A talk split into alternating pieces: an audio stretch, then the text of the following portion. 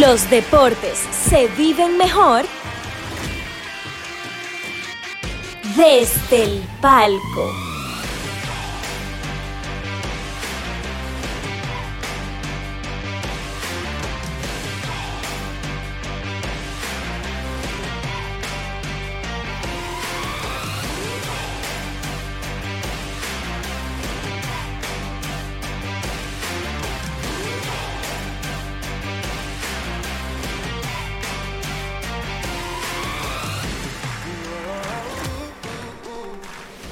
Hola mi gente, ¿qué tal? Bienvenidos a Desde el Palco, donde los deportes se viven mejor. Hoy en un jueves atípico, a las 8 de la noche, aquí por el canal de YouTube de Gara Films. Y me encuentro aquí junto a Víctor Pérez, el partner. Hey, ¿esa boinita? Eh, sí, andamos clásicos porque hoy... Bueno, no sé, porque andamos clásicos. Tú sabes que no fuiste el barbero hoy.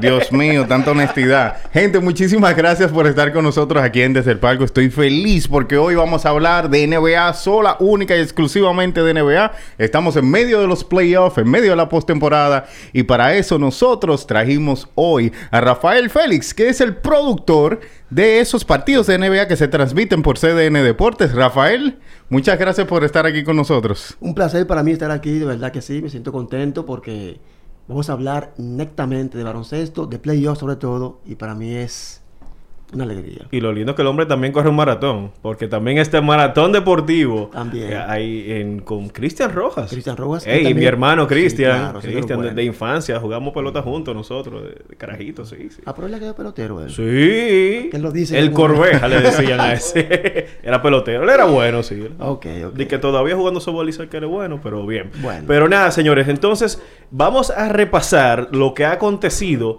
en los playoffs de la NBA y Vamos a mencionar rápidamente lo que han sido eh, parte de las series y vamos a comenzar nada más y nada menos por la conferencia del oeste.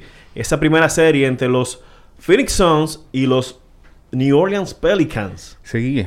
Mire, Rafael, Cuéntenme. Cuando, cuando uno ve esa serie eh, y cuando tú sabes que comienzan a pedirle a uno proyecciones de una vez, que quién va a ganar, que quién esto, que lo otro, eh, yo era uno de los que pensaba que esa serie iba a ser una barrida que los Pelicans no iban a ver un solo juego, eh, que Phoenix Suns iba a dominar esa serie, todo eso. Y eso se fue a seis partidos. Eso fue una serie que se fue a seis juegos. Los Pelicans ganaron dos. Yo estaba en tu misma línea porque yo pensaba que los Pelicans también iban a ser una, un equipo relleno. Pero la verdad que eh, Ingram y McCollum se, la se crecieron y sorpresa para muchos. Sí, y, eso fue, fue impresionante realmente porque uno dice, bueno, eh, los Suns se pasaron la, la, la, temporada entera dominando todo el asunto, tuvieron más de 60 victorias en la temporada y se vio como el mejor equipo de la liga y de repente entonces se le toca un playoff con, contra los Pelicans que llegaron arrastrándose gracias al, eh, al mecanismo del play-in. Y uno decía como que bueno, y, pero entonces los, eh, los Pelicans se crecieron mucho con CJ McCollum que tuvo una muy buena actuación, Brandon Ingram, eh, José Alvarado que estaba jugando los minutos de su vida, lo jugó José Alvarado ahí en... Eh, ahí en, en, esos playoffs y fue, fue realmente fue refrescante uno ver a un equipo que estaba en octavo jugar también en playoffs. Y eso, que la lesión de, de Devin Booker le benefició en algo, pero yo pensaba que aún con Devin Booker fuera, dos partidos que perdió, iba a ser una pasada. Pero los Pelicans han demostrado que tienen agallas y que son un equipo a tomar en cuenta para el próximo año. Exacto. Y otra serie también que pasó por ahí en primera ronda fue, la de los Dallas Mavericks y los Utah Jazz. Los Mavericks que no contaban con Luka Doncic los primeros partidos. Y Utah, que era el equipo número 2. ¿Fue el equipo número 2? Me corrige, profesor, porque Tú sabes que es en mi materia. No. la asignatura pendiente. Pero bien, perfecto. Entonces, coméntame, Rafael, ¿qué tal esa serie de los Dallas Mavericks y los Utah Jazz? Mira, cuando estuvimos allá en CDN, recuerda, con Frank Camilo y tuvimos nosotros El padrino, Frank. Exactamente. el padrino. Saludos, padrino. Yo me fui con la corriente de que Dallas Mavericks iba a, eh, eh, Utah Jazz, perdón, iba a ganar esa serie, tomando en cuenta de que la lesión de Lucas Doncic iba a ser un factor a favor de de Utah y lamentablemente sin Luka Doncic eh, ganaron ellos al menos dos partidos. Y cuando volvió lo demás fue historia y pasó cuatro de la serie. Y la verdad que Dallas ha demostrado que es un equipo de mucho nivel Y aún así, sin Luka Doncic en óptimas condiciones y ausente, ganaron a Utah. Sí, y esa serie, de hecho, esa fue la, la serie de, de Jalen Brunson. El que no conocía a Jalen Brunson lo conoció en esa serie. Jalen Brunson tuvo muchísimas buenas actuaciones. Creo que anotó más de 20 puntos en cada uno de los partidos. Y tuvo un partido de, de más de 40 puntos también. Y uno se quedó como que, conchole, pero Jalen Brunson tiene 6 pies eh, de altura con, con suerte. Y realmente tuvo una actuación impresionante. Y esa serie realmente demostró que el equipo de Utah tiene cosas que hacer esta temporada muerta Mira. porque no pueden seguir así como van. Yo creo que ya Utah Jazz debe de sentarse y dividir aguas. Ya se ha demostrado que la dupla de Mitchell y Gobert no funciona. Hay que remover la costelera y buscar otro jugador que impacte y que se adapte mejor, porque ya veo que esa mezcla no, no, es, no es óptima. Así mismo es. Saludito a Angel Gómez, que se nos une ahí en la transmisión, que dice que no hay NBA, pero tenemos desde el palco. Así que estamos aquí. Gracias, Angel. Cualquier observación, pregunta, duda, comentario que tenga por ahí, lo puede dejar en los comentarios de, de YouTube y nosotros aquí los responderemos. Eh, bueno, y otra serie también que se estuvo disputando fue los Golden State Warriors contra los Denver Nuggets. Y Víctor, cuéntame esa serie, ¿qué te pareció? Era la serie de Jordan Poole. Eso fue, eso fue la serie de Jordan Poole.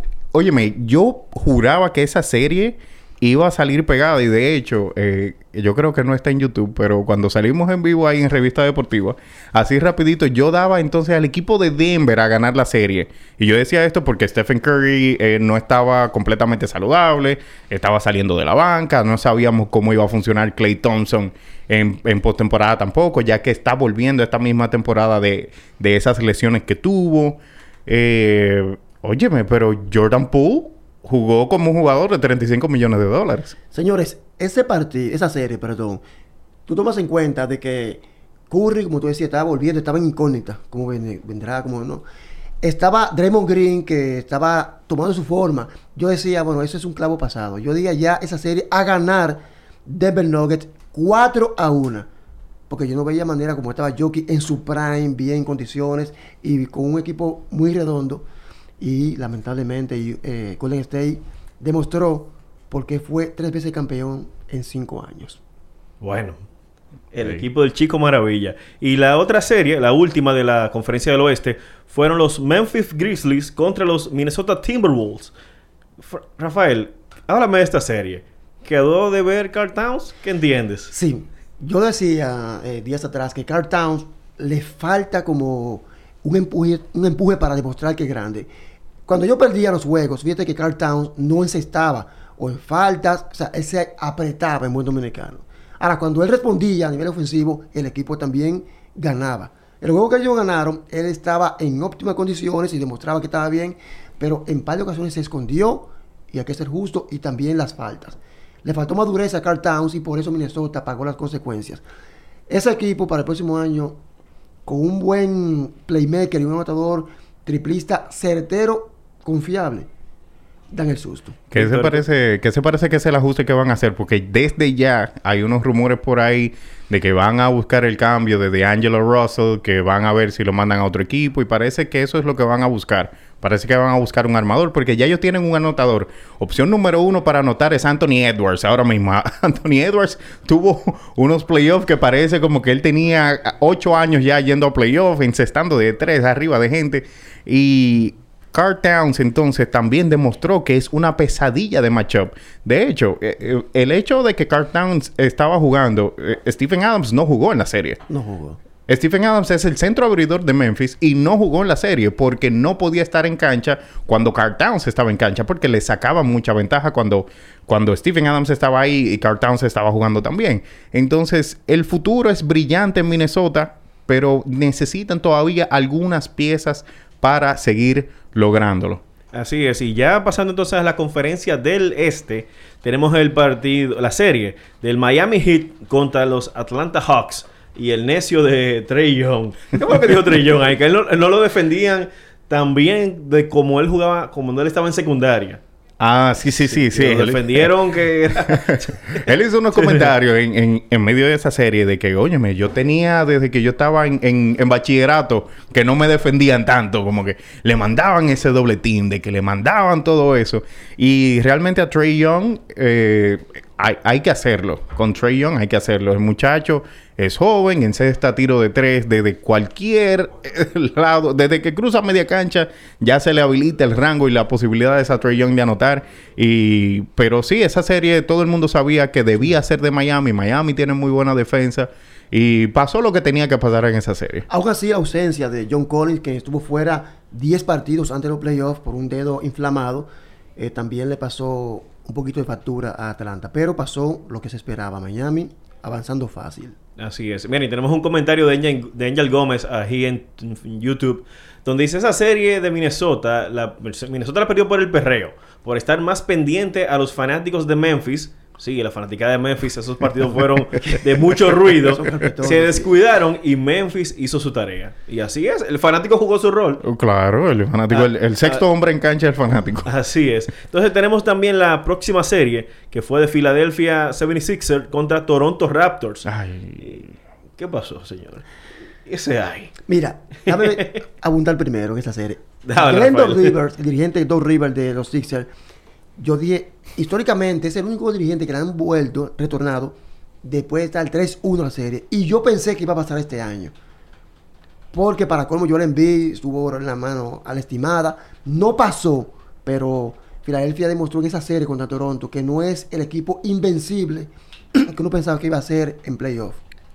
De- definitivamente. Y eso que pasó con Joel Embiid, la lesión de Joel Embiid sacó al equipo de Filadelfia de, de ese carril en el que iban. No contar con, eh, con Matisse Thybulle también en esos partidos que jugaron en Toronto porque él no estaba vacunado.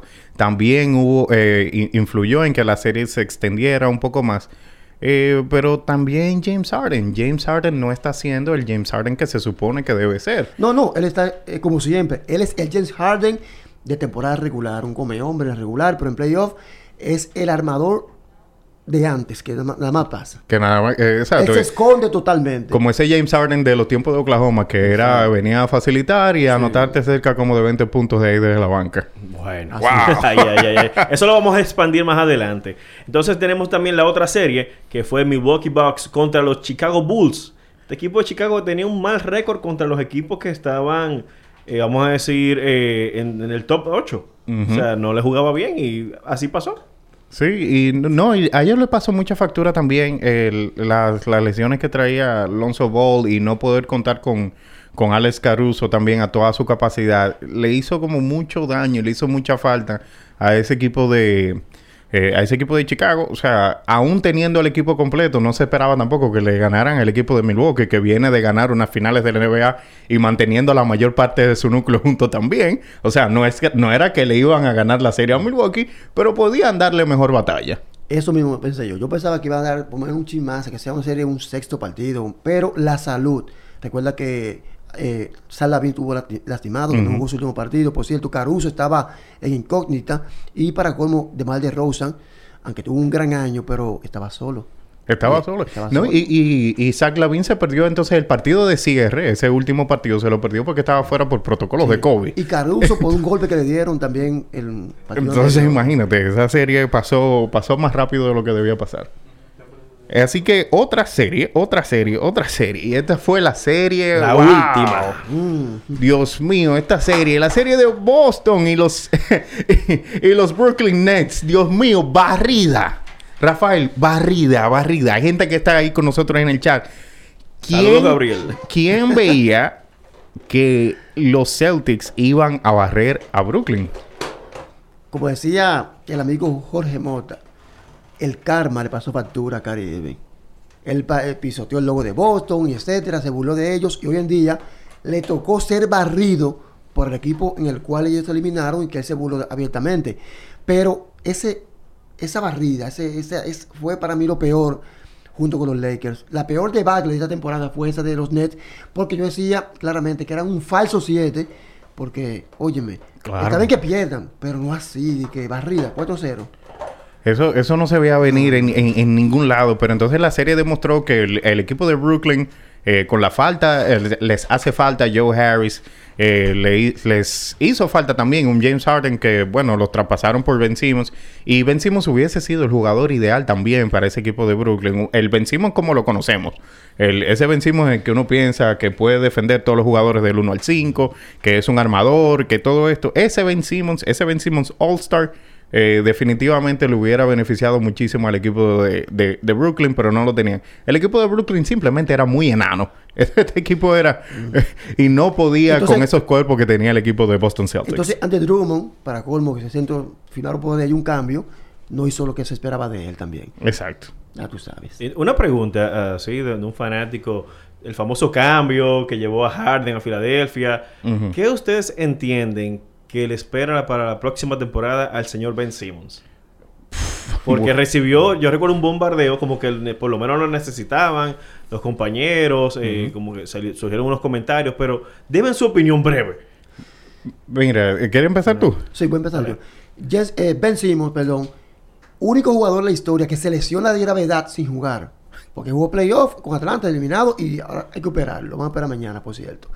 Eh, ben Simmons no llenó las expectativas y yo creo que ese cambio a largo plazo le convendría a los Nets siempre y cuando ellos hagan un, cambio necesario, porque el hombre sabe que no va a tirar, pero en los Nets de Brooklyn había mucha esperanza en él y creo que vamos a ver cómo viene, pero para mí fue un, hasta ahora el cambio es cuestionable. Exacto. Mira, el, el tema con, con Ben Simmons es que es una lesión de espalda que tiene. Y esas lesiones de espalda y más de un individuo de tanto tamaño como... ¿Pero lo- ¿Cuándo le tomó? ¿Cuánto se lesionó de espalda? ¿Eh? ¿Cuánto se lesionó? Cuando intentó volver a, a- a- a forma, cuando intentó volver a ponerse a forma, porque él estaba sentado haciendo nada. Hasta para operarlo. por sentado. Está bien que un músculo, un músculo, pero hay operación y todo. Si él jugó contra Atlanta aquella vez normal. Sí. No sé. No, y sí, el, el tema es que está lesionado. De hecho, la operación fue hoy, ya lo operaron. Ah, bueno. Ya operaron a Ben Simmons, él está operado, hay que ver entonces cómo vuelve. La recuperación se dice que es de 3 a 4 meses. Entonces, si la cosa sigue en su curso, él debería estar disponible ya para esos juegos de, de- de pretemporada y todo eso, todas esas prácticas que hay que hacer con el equipo, él debería hacerlas.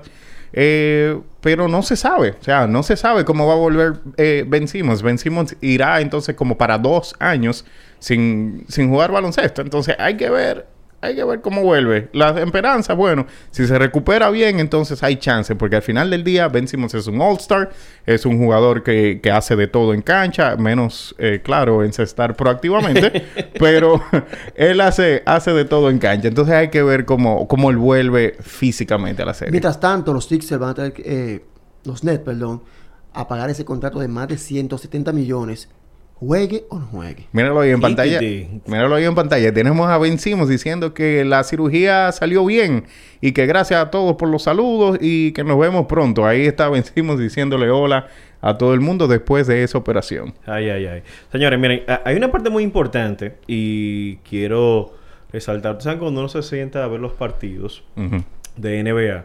Eh, nosotros, bueno, Rafael, que es nuestro invitado del día de hoy. Nosotros con los invitados también tenemos eh, ta- una picadera, pero hoy como que nos antojamos de algo diferente. ¿Qué? Nos antojamos de algo diferente y yo eh, espero que producción me ayude aquí, por favor. Vamos porque pedimos algo y se lo quiero mostrar a todos ustedes. Aquí tenemos unos egg rolls. Oh, pero bien. Pero bien. Entonces aquí también tenemos... ¿Cómo se llama esto, señor Víctor? ¿Eh? Eso es una guiosa.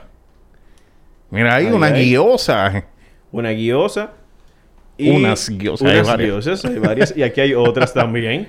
Y esto nosotros lo ordenamos en China to You RD. Ustedes lo pueden buscar en Instagram, China to You RD. Y para un partido, como ya que la- los playoffs de la NBA tienen tanto rating, ustedes pueden disfrutar de estos eh, bocadillos de China to You RD. Lo pueden buscar en Instagram. Ellos también están en pedidos ya. Y así que ya saben. Así que entonces podemos comer cosas de China sin tener que ir a China. Exactamente, señor. ¡Wow! Entonces esto está disponible. ¿En dónde dijiste también? En pedidos ya y también en Instagram. Búsquenlo en China to You. Tienen su propio delivery. Así que lo Wow. pueden buscar por ahí. Míralo ahí, míralo ahí. Qué bien, qué bien. Entonces ya Pero tú yo, vas a hacer... sí, yo voy a ir comenzando. Ya tú vas a ir comenzando a picar. Claro. Mientras tanto, Eh, va a ser algo producción aquí. te, te vamos a pasar algo ahora, tranquilo. Se ve bueno eso. Y huele muy bien. Oye, oye, escucha, escucha. ah, Oh, bueno, Dios mío, caballo. ¡Wow! notificando a Mira, pero... Mira, pero comparte. Pero ahí está, pueden comer. Mira, que no hable con la boca llena, decían.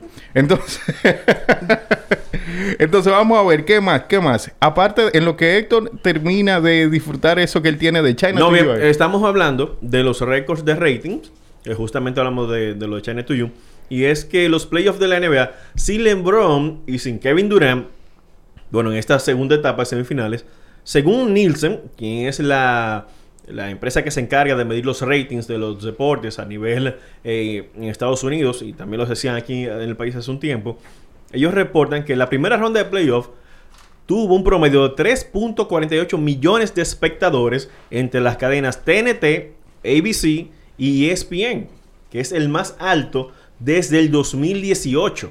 Wow. ¿Y cuál, entonces cuál ha sido, le pregunto a ustedes, la, la magia que ha tenido la NBA sin un LeBron James en playoff para alcanzar estos ratings? Bueno, yo creo que algo que ha influido mucho ha sido el mercadeo. Yo estuve viendo también unos, unos datos que publicó The Athletic en cuanto a, a récord se refiere. Por ejemplo, este año, la regular, para que se refleje en los playoffs también, las mujeres, o sea, damas, aumentaron, crecieron en- a nivel de seguimiento a la NBA en un 23%. Las mujeres están siguiendo el baloncesto en cuentas eh, de, eh, obviamente, de, damas. En comparación con años anteriores, también decía que la cuenta de TikTok, la de TikTok, aumentó en 481 millones de seguidores a nivel mundial afiliados a la NBA. En cuanto a Instagram, aumentó este año 300 3.300 millones de suscriptores siguiendo la NBA. Entonces, estos datos de temporada regular se reflejan en el playoff porque si hay más seguidores, obviamente, la NBA creció y se situó este año, este año como el depo- a nivel general, redes sociales, aumentó al noveno puesto, incluido música, película, lo que sea, al noveno puesto en re- seguidores de redes sociales, la NBA se situó en el noveno a nivel mundial. Exacto. Uepa. O sea que es un dato importante porque está demostrando que se está globalizando y el público está viendo baloncesto. Pues sí, porque una cosa de la que atacaban a la NBA hace, hace unos años era que los, los ratings de televisión están bajando. Los ratings de televisión, que, que si quieren, nadie está viendo NBA. Y el comisionado de la NBA, Adam Silver, en esos mismos momentos lo que le dijo fue, gente, eh, la manera en la que la NBA se está vendiendo o se está consumiendo simplemente cambió. Ahora mismo tenemos muchísimos más seguidores en redes sociales, tenemos muchísima más gente dándole reproducciones a esos videos, a los highlights, a todas esas cosas. Exacto. Y la gente está consumiendo la, la NBA de una manera diferente. Y también League Pass ha sido un éxito.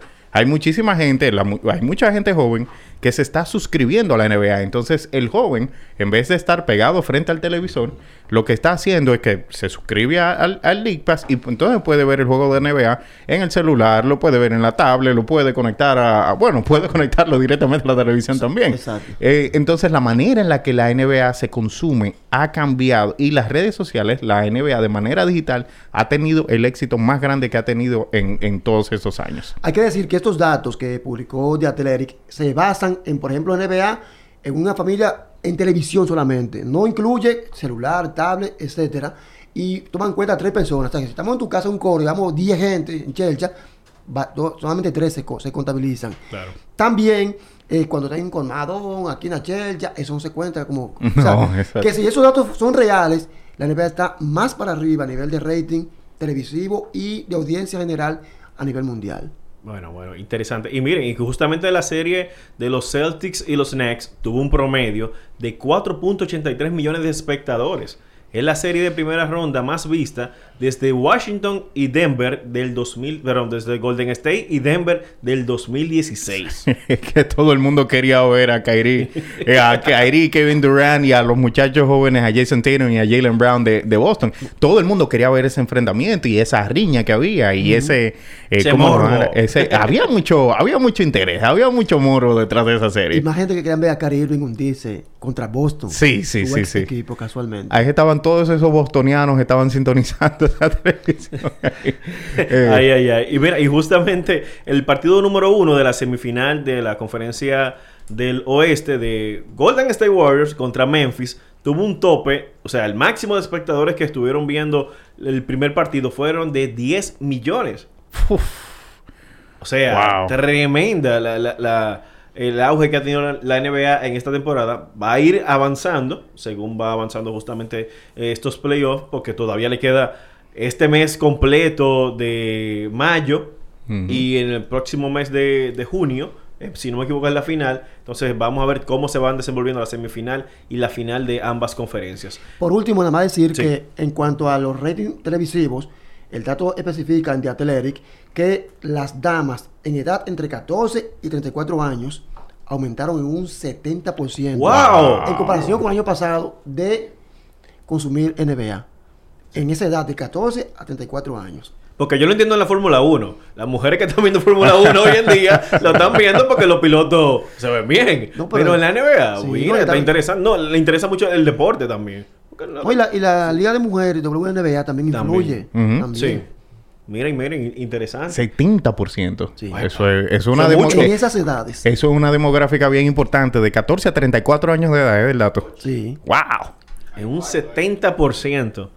Bueno, entonces ustedes hablaban eh, ma- a- a- hacia atrás sobre James Harden, sobre la caída de, de Harden. Entonces, eh, me gustaría que Víctor amplíe un poco más sobre qué ha sido eh, lo que fue esta caída de James Harden. Como dice Rafael, es un jugador. En la regular tú lo ves, él come hombre, pero en playoff, como que el hombre se agacha. Sí, de eso, continuando eso mismo, cuando se concreta ese cambio de James Harden a Filadelfia, cuando llega James Harden y juega esos primeros partidos en Filadelfia junto a Joel Embiid, eh, se estaba diciendo que la combinación de Harden y Embiid... No, que lo hizo. es- Él lo hizo cuando llegó. Exacto, él lo hizo cuando llegó. En Que temporada este es- regular. Que este es el pick, el pick and roll más letal de la historia de la liga, que este pick and roll es indete- indetenible, que qué sé yo quién. Comenzaron a compararlo con los pick and roll eh, de Penny Hardaway y Shaquille O'Neal, los pick and roll de, de quien tú quieras. Toto y.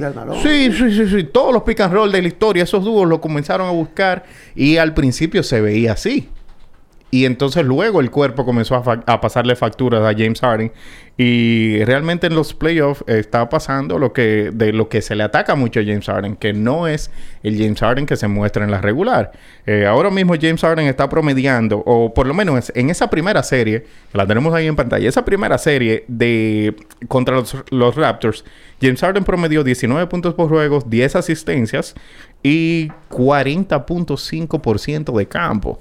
O sea, eh, estos son buenos números. Eh, eh, aclarando, vamos a aclarar, estos son buenos números. Sin embargo, no son los números de una superestrella o de un jugador que se supone que es eh, top 10, top 5 en la NBA. No son los números que James Harden acostumbra a uno con esas actuaciones estelares que tiene durante la temporada.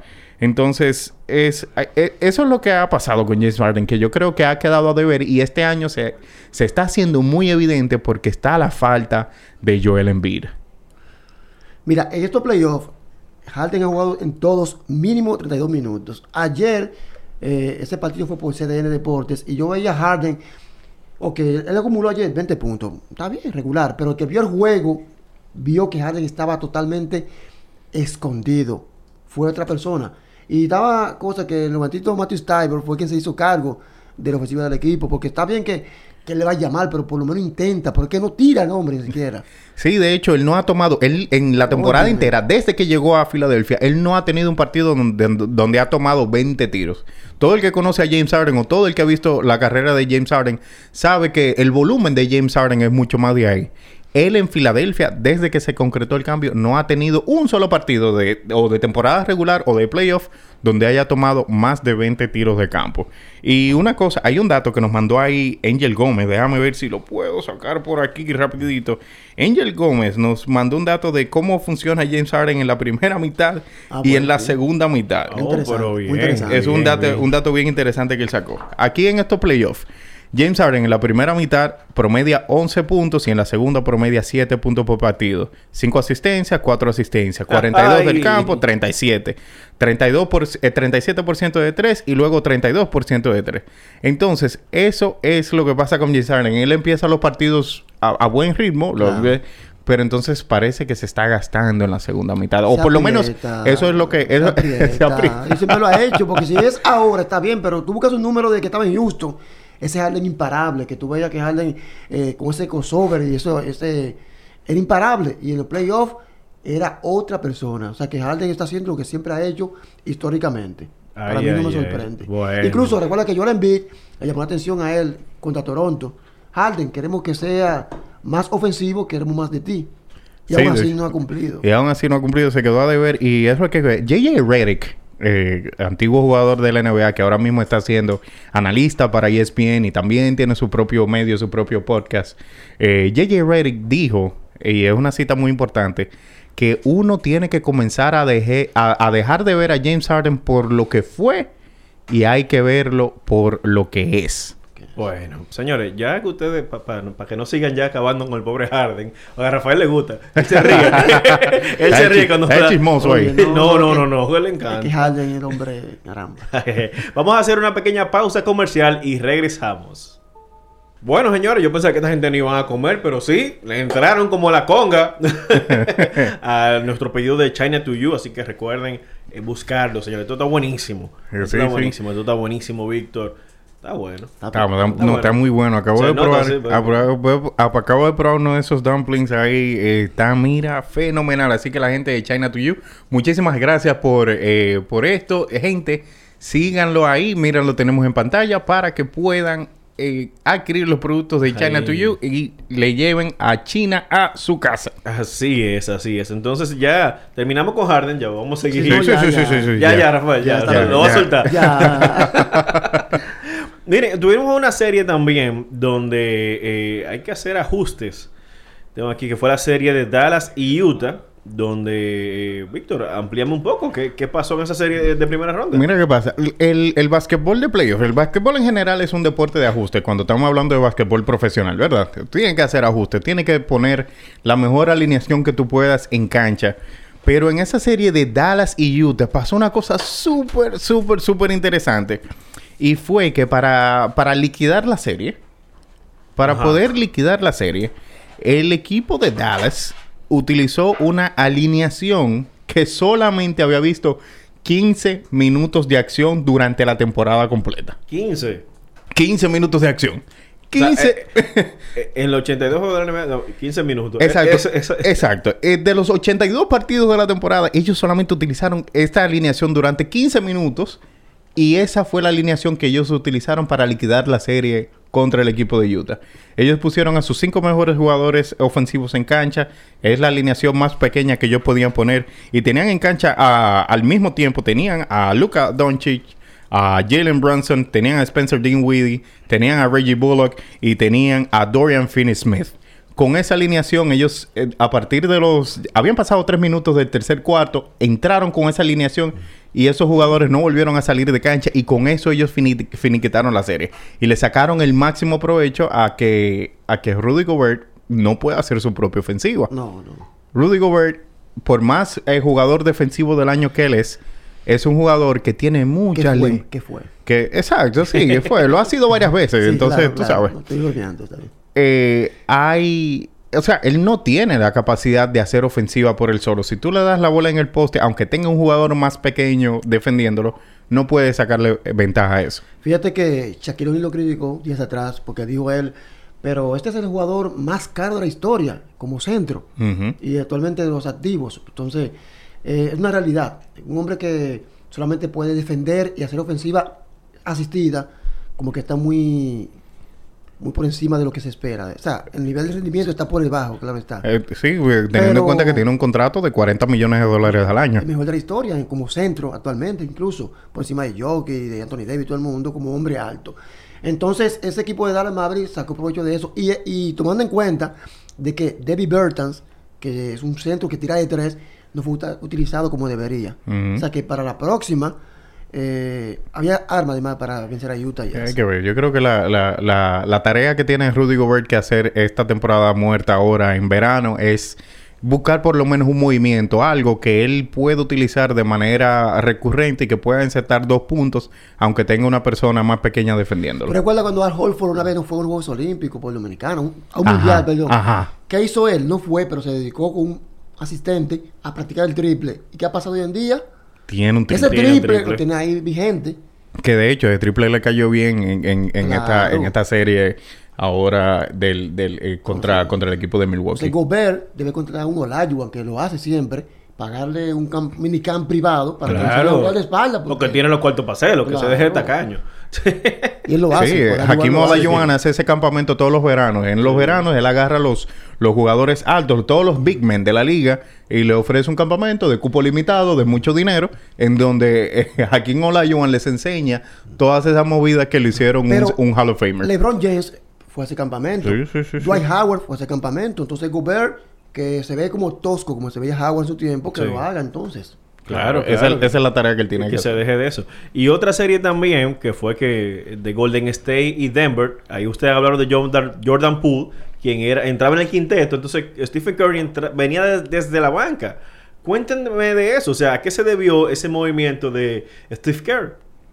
Sí, eh, lo que pasó fue ahí que eh, Stephen Curry estaba volviendo de lesión, estaba tratando de, de aclimatarse nuevamente y entonces en vez de, de tú tener a un Stephen Curry a media capacidad en la rotación abridora, que no estaba en, en todos, en todas sus eh, capacidades, ellos lo que hicieron fue, estaban sacando a Stephen Curry, el mejor jugador del equipo, lo estaban sacando de la banca.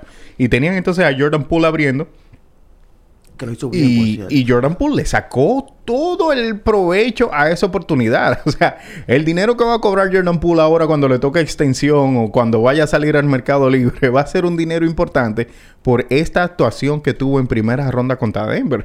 Como mencionábamos ahorita, encestó más de 20 puntos en todos y cada uno de los partidos de la serie.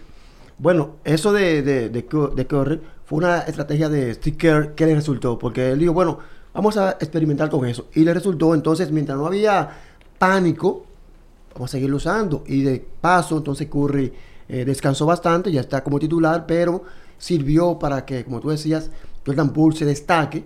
Y ahí está. Buen resultado para los Warriors. Rindiendo, rindiendo. Entonces vamos a pasar ya a la segunda ronda y tenemos ya los cuatro finalistas. Sí. Los cuartos de final, como diría nuestro amigo Víctor Ferran, el amante de la Champions. Y en el oeste está Phoenix y Dallas. Exacto. Esa Esa, serie. exacto. Esa serie está en curso, eh, pero realmente todavía no ha pasado nada que no se supone que deba de pasar. No, Ah, no hay sorpresa. Todavía no es- Lo que pasa es que cuando uno está en una serie de playoff, lo que le toca al equipo en casa es ganar sus juegos en casa. Y el equipo de Phoenix está haciendo eso hasta ahora. La serie está 2-0. eh, pero hubo algo sorprendente que pasó ayer. A mí me encantó, eh, no sé si te fijaste, esa estrategia que usó el equipo de, de Phoenix, eh, principalmente para cerrar el juego. Ellos tomaron a, a Luka Doncic, dejaron que Luka hiciera lo que él quería, eh, lo que él quisiera hacer durante la primera mitad. Ellos se encargaron en remover toda la otra ofensiva que no sea Luka Doncic. Ellos eh, agarraron a, a Jalen Brunson y le cerraron la llave, agarraron a todo el mundo y, y lo anularon y dejaron que Luka Doncic encestara todos los puntos que él quería encestar. Dale, tú quieres tirar de, coge el tiro de tres, quieres de media, déjale el tiro de media, quieres bajar hasta el aro, baja hasta el aro. Le dieron todas esas eh, oportunidades y cuando empezó la segunda mitad, principalmente el último cuarto, porque ese juego se fue 80-86, no, perdón, 81-86 o 81-87 para empezar el cuarto cuarto, eh, arriba, arriba el equipo de Phoenix.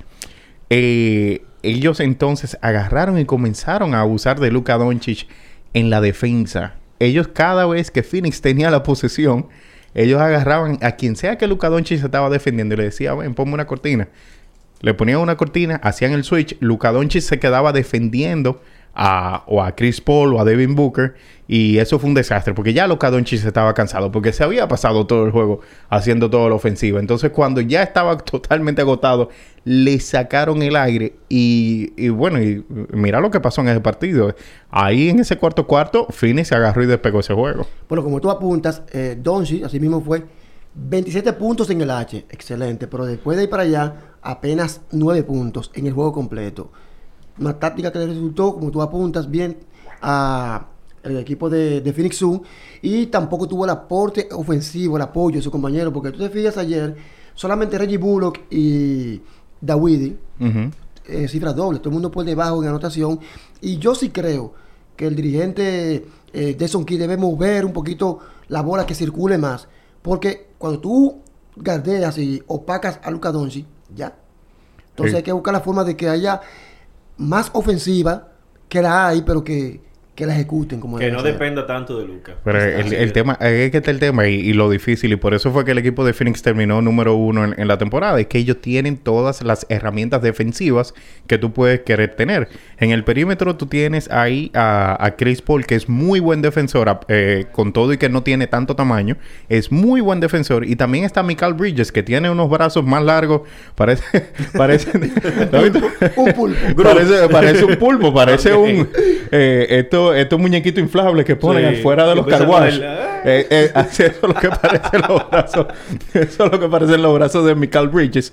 Y, y es muy difícil tú hacerle ofensivo o tú rotar tanto el balón. Tienes a Jake Crowder ahí también, que es muy buen defensor. Bastante. Eh, eh, DeAndre Ayton es bueno a la defensa. Cuando viene Javel McGee de la banca, Javel McGee también hace el trabajo. Entonces realmente es difícil tú hacerle una muy buena ofensiva constantemente al equipo de Phoenix Suns y por eso estaban en las finales del año pasado. Ay, ay, ay, ay. Entonces, otra serie. Otra serie que es Golden State y Memphis, la serie de los 10 millones de fanáticos en su primer partido. Y una serie bastante interesante por el tema del señor John Morant. Sí. El equipo favorito de Víctor, Memphis. Oye. Tú lo cambiaste ya por Oklahoma. Eh, no, Tú no, lo no. saliste señor, a vender. no, no, no, no. a, no, a no, nuestros no, no. oyentes, a los que nos ven por YouTube y los escuchan por Apple Music, Apple Podcast y Spotify, hay una publicación en nuestro Instagram, en Desde el Palco RD, donde mi querido amigo acá está vendiendo el equipo de Memphis. ¿Cómo? Yo no lo estoy vendiendo. Lo está vendiendo. Yo no lo estoy vendiendo. Yo simplemente le estoy dejando saber a todo el mundo que si hay se otro quiere- equipo. Exacto. exacto, de que hay otros equipos y que el equipo de Memphis es un muy buen equipo y que es un equipo lleno de muchachos jóvenes también. Entonces, ese equipo se va a mantener junto por los próximos, al menos por los próximos cinco años, ese núcleo va a estar ahí. Entonces, es, es dejándole saber a la gente, hay un muy buen equipo, hay jóvenes, tienen un futuro muy brillante y aparentan a que van a dar muchos problemas por los próximos años en el oeste. Entonces, es muy buen equipo para hacerse fanático de ese equipo ahora. Lo A va nivel- a vender, lo está vendiendo. A nivel de juego, juego elegante y llamativo, es verdad. No, no, no tan, no tan elegante. Yo O sea, no diría elegante. Digo atlético y, ¿sabes? Ah, Es sí, sí. Es, es vistoso. Para, el Es- público. Es vistoso. Es un juego muy, es un juego muy vistoso. Yamoran tiene dos cohetes ahí en los pies. Cada vez que brinca parece que se va a dar con el tablero. Desmond Bain, que parece un futbolista. Desmond. Y lo hace todo. Desmond Bain, demasiado físico. Dylan Brooks también, que tiene, tiene así, esa altanería. Es un equipo realmente muy entretenido de ver. Y esa serie, y por eso esa serie está promediando, o tuvo un tope de 10 millones de espectadores. Por eso mismo, es una serie muy vistosa. Tú tienes a Stephen Curry, que es el jugador favorito de, de todos los que no son eh, fanáticos de LeBron. o tú eres fanático de LeBron o eres fanático de Stephen Curry. entonces, eh, está Stephen Curry de un lado, está entonces Jan Morant, que es esa estrella en ascenso que tiene la NBA ahora mismo. Y el muchacho es bien mercadeable también. Eh, y esa serie está bien interesante. El hecho de que los Warriors se pudieran llevar un juego en Memphis es algo que tiene que poner a Memphis en alerta. No pueden, eh, porque se supone que debían ganar sus juegos en casa. Así que ellos tienen una cosa que hacer ahí, es tratar de entonces de llevarse un juego en, en San Francisco. Yo creo que eh, Memphis va a mejorar bastante por dos cosas. Una es que Steven Adams ya estaría accionando nuevamente y esa es una pared que es insuperable para Golden State en defensa. Y también pues que perdieron a Gary Payton Ujú. por Sí. lesión y va a ser un- una falta muy notoria para el esquema ofensivo de Golden State Warriors. Que de hecho, mira, uno de esos ajustes... ¿eh? Eh, no, justamente que, quería hacer una pregunta hablando de Gary Payton. Gary Payton Jr. Eh, ¿Cómo se llama el jugador que cometió la falta Dylan flagrante? Brooks. Dylan Brooks. Damon Brooks. ¿Consideran justa ustedes la suspensión de un solo partido de Damon Brooks por esta falta fla- flagrante que eh, lesionó a Gary Payton Jr. Ajá. y lo saca de los playoffs? De hecho, yo considero, justa. yo considero que es excesiva. Ani- eh, si tú me, eh, me pongo el gorro de fanático, yo creo Que es fanático de Memphis. dale. Eh, yo, yo creo que esta medida fue excesiva porque mira qué pasa. Cuando sucede la, la falta fragrante en el partido, eh, eran como tres minutos de partido lo que iban en el primer cuarto. Él eh, le da el golpe, se, se ve que se lesiona, sacan a Gary Payton. A él lo expulsan del juego. Él sale del juego habiendo pasado tres minutos del primer cuarto. Ya lo expulsaron en ese mismo juego, empezando el partido. Entonces le dan otra expulsión Dos arriba de esa. dos partidos. Entonces tú, Dos estás, partidos. tú estás sacando a la segunda mejor herramienta ofensiva de Memphis, la estás sacando por dos partidos. Eso es una penalización muy grande. Y te digo, y me lo encuentro excesivo porque en caso de que sucedió el golpe, si Gary Payton no se lesiona, Ya. eso queda ahí. O sea, le cantan la flagrante, lo sacan del juego, pero no lo suspenden por otro partido. A él lo están suspendiendo ese partido adicional porque esa acción terminó en una, en una lesión contra el otro jugador. Y entonces tampoco fue que él fue a propósito a lesionarlo.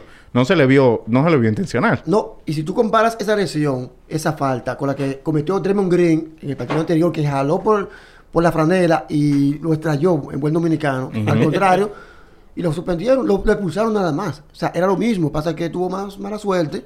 Gary Exacto, que se lesionó Gary Pero que se lesionó. La, de, la de Green, físicamente viéndola, ya fue peor la falta, porque hubo intención de derribarlo y lo hizo.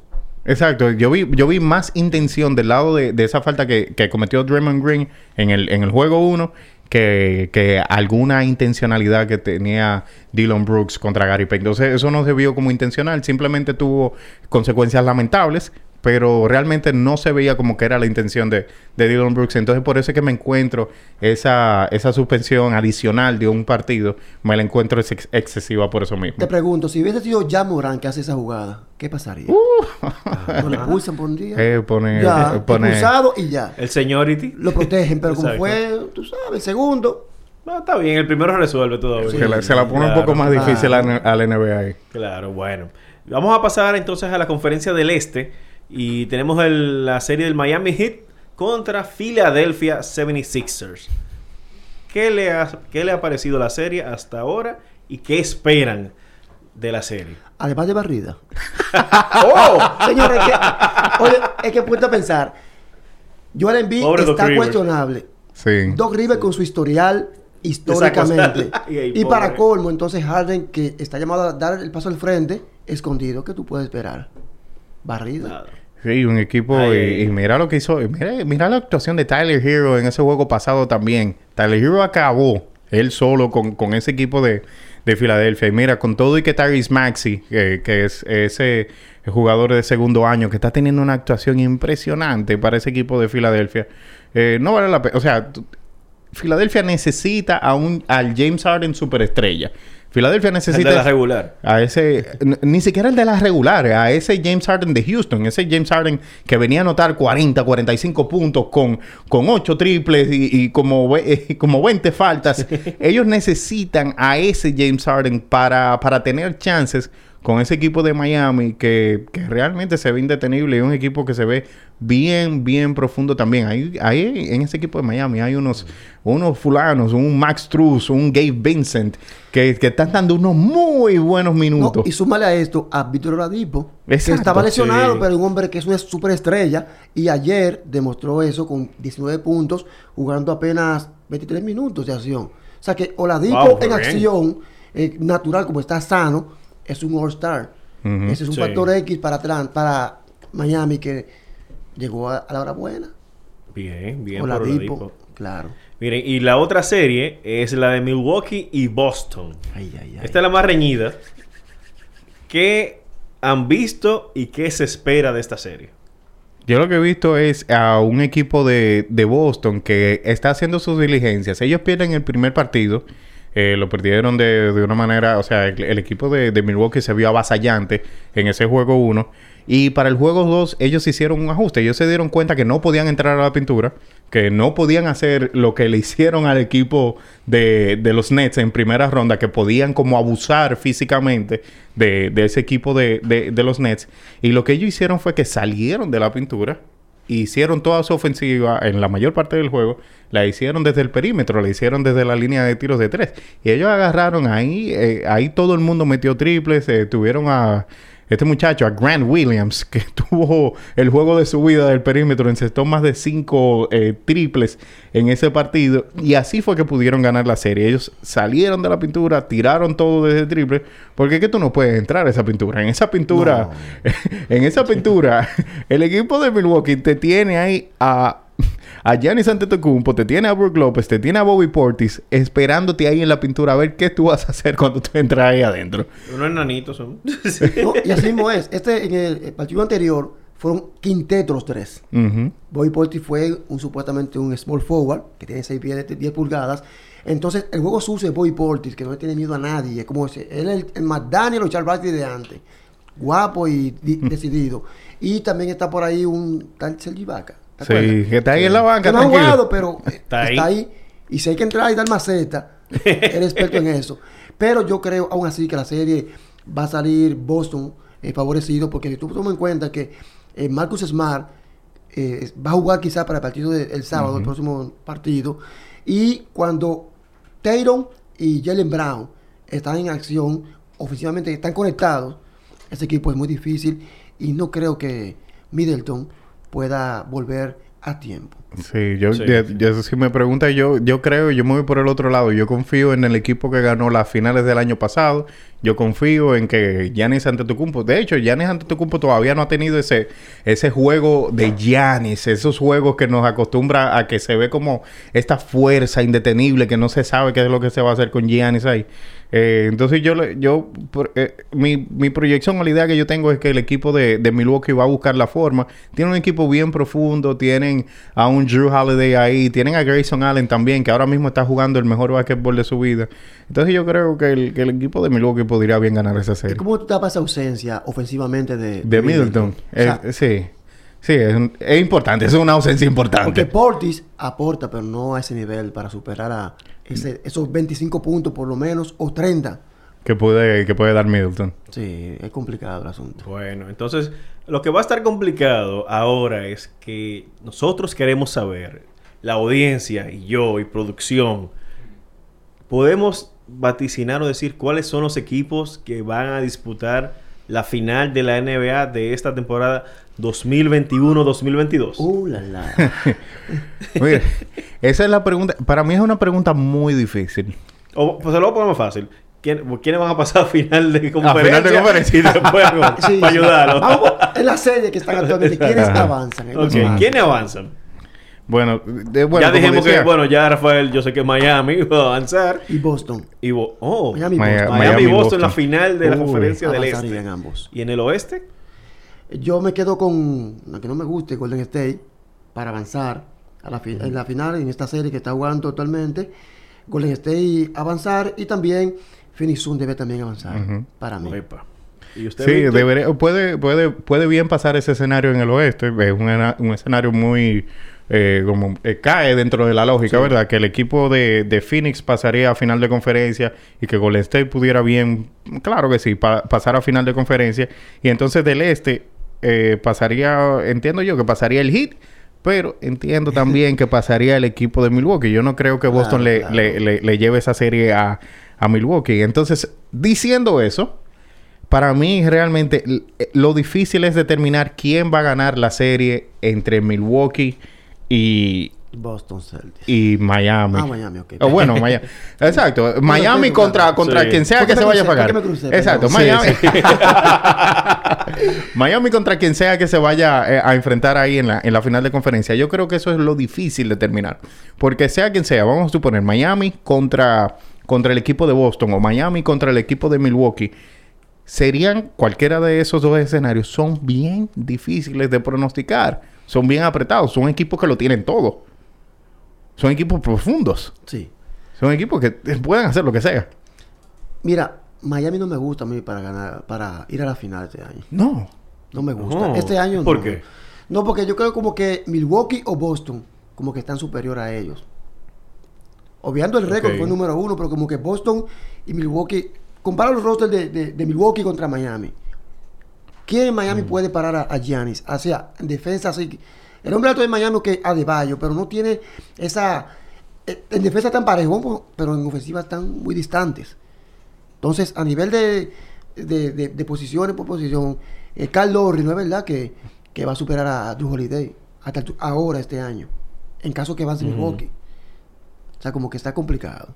Realmente, Bueno. para mí, para mí es lo, eh, lo difícil es determinar quién sale para las finales en el este En el oeste yo entiendo que Phoenix Suns debería ser el equipo que sale Sí, eh, como, también. como vencedor o ganador de la final de conferencia del oeste.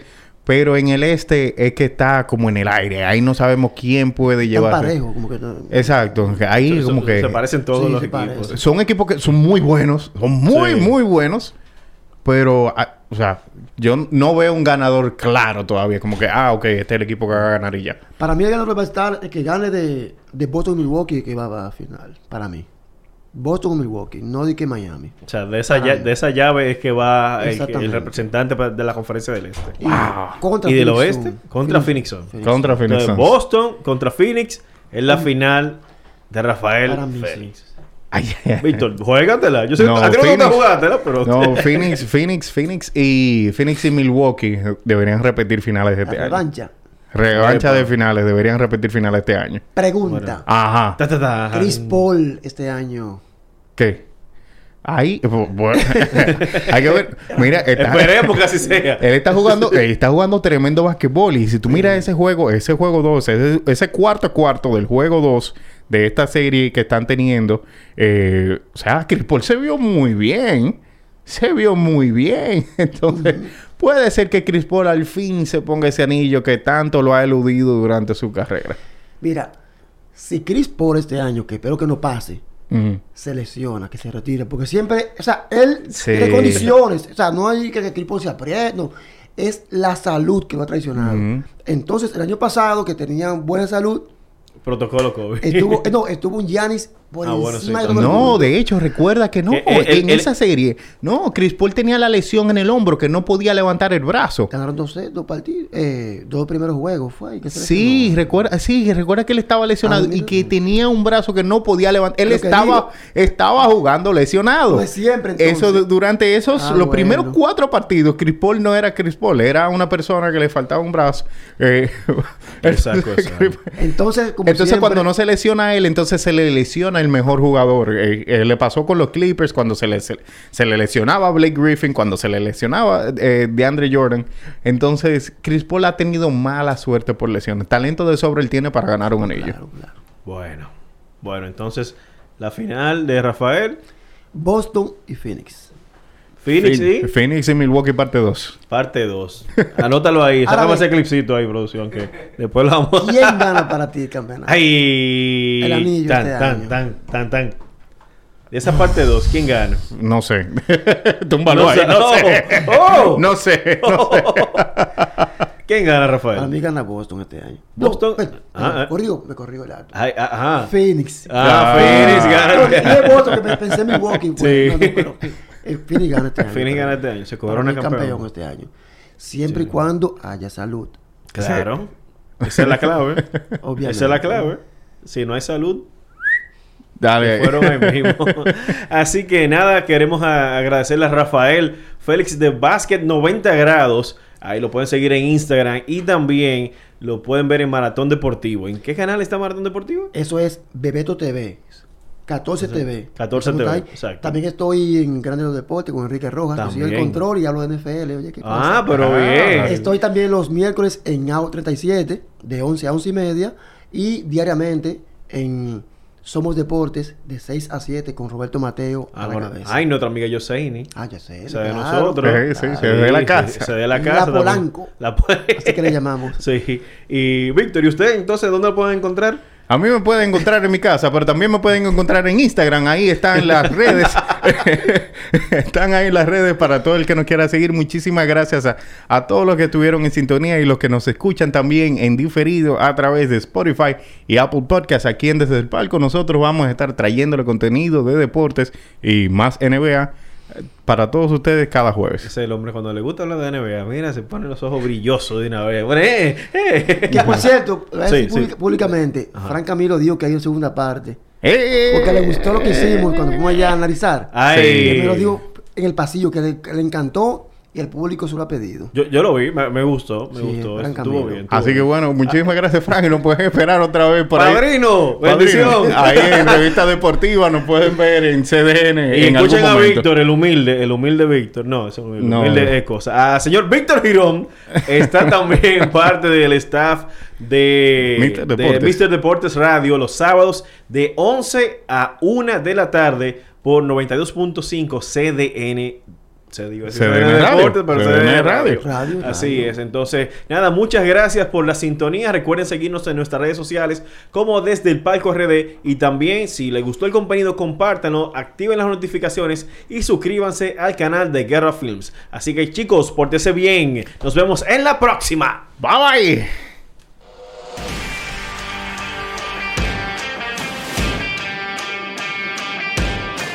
Los deportes se viven mejor desde el palco.